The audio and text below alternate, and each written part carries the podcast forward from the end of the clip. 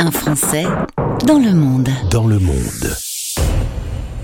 Direction Montréal. On va y retrouver Maître, c'est comme ça qu'on dit, hein, mais on a l'autorisation de se tutoyer aujourd'hui. Karine qui est avec nous. Bonjour. Bonjour Gauthier. Merci d'être avec nous sur l'antenne de la radio des Français dans le monde. On salue euh, Cécile au passage qui nous a mis en relation. On se retrouve aujourd'hui pour parler d'un sujet. Euh, c'est rare qu'on se pose vraiment sur ce thème de l'intégration, mais tu m'as dit lorsqu'on a préparé cette interview quelque chose qui m'a marqué. Tu es présente sur le territoire canadien depuis plus de dix ans. Euh, on n'est ni français ni canadien et ce domaine-là, je voulais le creuser un peu avec toi. Euh, si on revient un peu aux origines, tu es euh, du côté de Toulouse, tu vas faire des études en Belgique, des études de droit, le droit européen. Tu es passionné d'Europe et tu vis au Canada, tu te rends compte quand même, Karine? Oui, oui, oui. Non, mais je suis convaincue par, par l'idée européenne depuis toujours, depuis que je rentre en droit. admirative aussi devant, devant devant cette création et son évolution. Donc oui, j'embrasse avec euh, beaucoup de passion le, droit européen et la mobilité en fait. Donc moi, euh, je suis euh, à l'image de la, enfin, je suis une professionnelle mobile dès le départ, une étudiante et une professionnelle mobile. En 2010, installation donc à Montréal avec l'arrivée d'un enfant. Tu me dis que la qualité de vie est très agréable au Canada, mais c'est un peu le retour que j'ai de tout le monde. Il y a une gentillesse, il y a une simplicité euh, au quotidien, une spontanéité euh, dans, dans ce peuple. Oui, tout à fait. la relation à l'autre est simple. Elle n'est pas codée, en, tout cas beaucoup moins. Hein. elle est beaucoup moins codée. Euh, elle est simple et euh, spontanée. Donc ça, c'est quelque chose que j'appréhendais absolument pas en arrivant parce que quand on est conditionné et qu'on vit à l'européenne euh, depuis toujours, ben on s'attend pas forcément à ça. Donc on n'imagine pas que ça puisse être aussi différent, bien que je sois venue quand même passer quelque temps des séjours de vacances au Québec avant de m'y installer.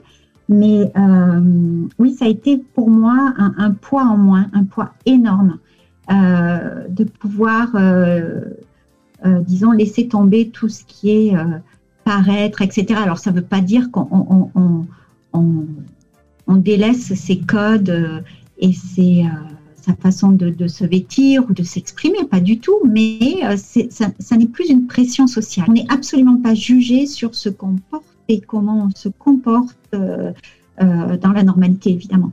À l'inverse, euh, en France, on a une facilité à venir manger chez l'un, chez l'autre, à installer une complicité.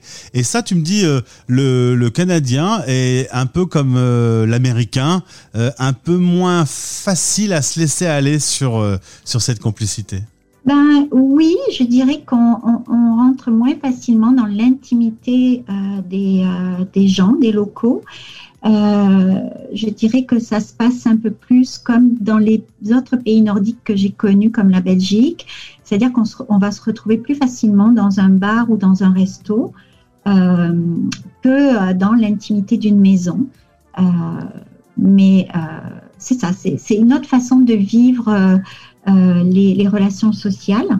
Et euh, il y a beaucoup de Français, beaucoup d'immigrants à, à, Montréal et au Québec et au Canada. Donc, euh, on se retrouve quand même les uns chez les autres. C'est ça, c'est que au final, tu as plus facilement des amis immigrants qui sont de n'importe où sur Terre, mais qui sont en train de vivre une expatriation à Montréal, plutôt qu'avec des habitants locaux. oui, c'est vrai. Euh, parce que je crois qu'on on rencontre les mêmes défis, les mêmes intérêts et du coup les discussions s'imposent plus facilement sur ces aspects-là et on en a besoin aussi pour se réconforter. On a besoin pour se rassurer, pour se réconforter, de partager nos, nos, euh, nos, intérêts, nos défis. Donc euh, c'est sûr que naturellement, instinctivement, je crois qu'on va les uns vers les autres. et puis, euh, ça m'a amené souvent à réfléchir, à me dire, moi, quand je vivais en France, quand j'étais chez moi et que j'étais tellement loin de m'imaginer ce que ressentaient les personnes qui arrivaient sur ce territoire d'accueil, euh, la France, euh, ben aujourd'hui, je le vis au Québec. Donc, euh, je crois qu'il faut savoir aussi se mettre à la place des autres de temps en temps. Alors, c'est drôle parce qu'on est vraiment en plein actuellement en Europe sur un gros problème avec ce qu'on appelle les migrants. Alors là, tu mets toute euh, une perspective dans ces propos. Euh, on sait très bien que les prochaines années vont être des années où il va y avoir énormément de migration pour des raisons politiques, pour des raisons aussi écologiques. Oui. Toi, tu es loin tu nous vois là, tu vois l'Europe de loin. Euh, tu te dis qu'on réagit bien ou qu'on déconne un peu? Ah, ça, c'est pas une question facile. Euh, je trouve que humainement, c'est terrible ce qui se passe. Euh, et je pense que c'est un choix, ce sont des choix politiques aussi qui doivent se faire rapidement face à l'évolution des, des causes de, de, migration. Parce que les, les migrations écologiques, elles arrivent, on ne veut pas les voir, mais elles arrivent euh, à vitesse grand V et on va être confronté à ça. Donc, il va falloir réfléchir à des, euh, à des solutions. Et euh, je trouve assez pathétique la façon dont la France et l'Angleterre se renvoient la balle mmh. à la suite du dernier drame là, qui s'est passé pas plus tard qu'hier.